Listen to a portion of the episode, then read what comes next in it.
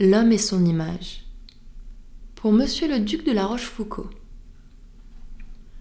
Un homme qui s'aimait sans avoir de rivaux passait dans son esprit pour le plus beau du monde. Il accusait toujours les miroirs d'être faux, vivant plus que content dans une erreur profonde. Afin de le guérir, le sort officieux présentait partout à ses yeux les conseillers muets dont se servent nos dames. Miroir dans les logis, miroir chez les marchands, miroir aux poches des galants, miroir aux ceintures des femmes. Que fait notre Narcisse?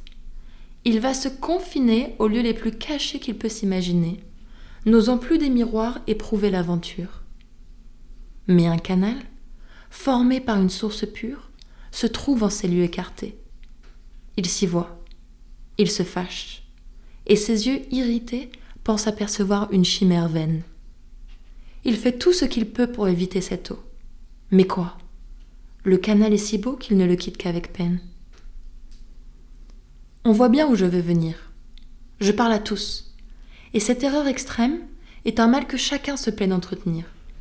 Notre âme, c'est cet homme amoureux de lui-même. Tant de miroirs, ce sont les sottises d'autrui. Miroirs, de nos défauts les peintres légitimes. Et quant au canal, c'est celui que chacun sait, le livre des maximes.